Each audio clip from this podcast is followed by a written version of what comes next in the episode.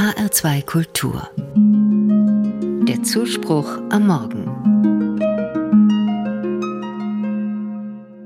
Februarwetter. Draußen werden die Temperaturen gerade milder, es könnte aber auch noch mal Frost kommen. Viele Gartenfreundinnen und Freunde scharren jetzt ungeduldig mit den Füßen. Bald ist es wieder soweit und die Gartensaison beginnt.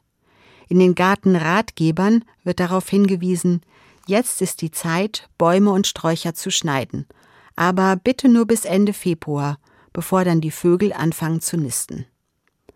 Außerdem ist drinnen im Haus schon die erste Aussaat möglich. Paprika und Auberginen etwa, die brauchen hierzulande recht lange, um Früchte zu tragen.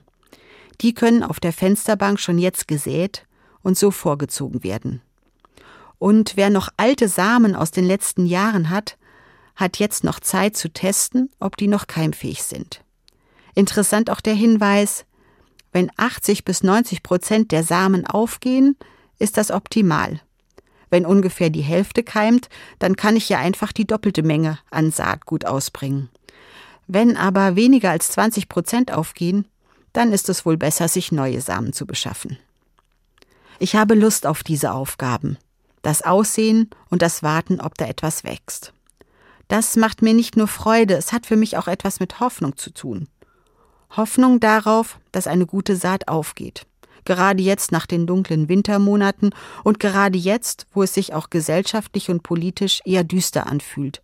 Da tun mir solche Aktionen einfach gut.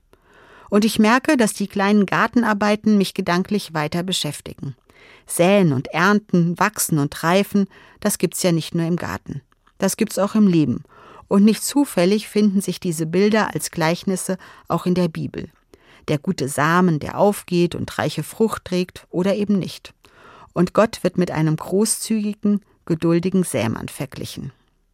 So manches aus den Gartentipps kann ich leicht auf mein Leben übertragen. Ja, es ist gut, Bedingungen dafür zu schaffen, dass mein eigenes, also das, was mir wichtig ist, wie meine Büsche und Bäume, sich besser entwickeln und wachsen kann. Aber bitte nicht, indem ich anderen, zum Beispiel den Vögeln, die Existenzgrundlage nehme. Oder in ruhigeren Zeiten kann ich meine Möglichkeiten, mein Potenzial testen, um dann zu entscheiden, ob es gut ist und ausreichend, ob ich meine Anstrengungen verdoppeln sollte oder ob ganz neue Strategien dran sind. Und oft brauche ich eine Menge Geduld, um zu sehen, ob und wie Anstrengungen endlich Frucht tragen. Das halte ich manchmal nur schwer aus. Aber wenn dann doch was wächst, ist das doch sehr befriedigend und erfreulich.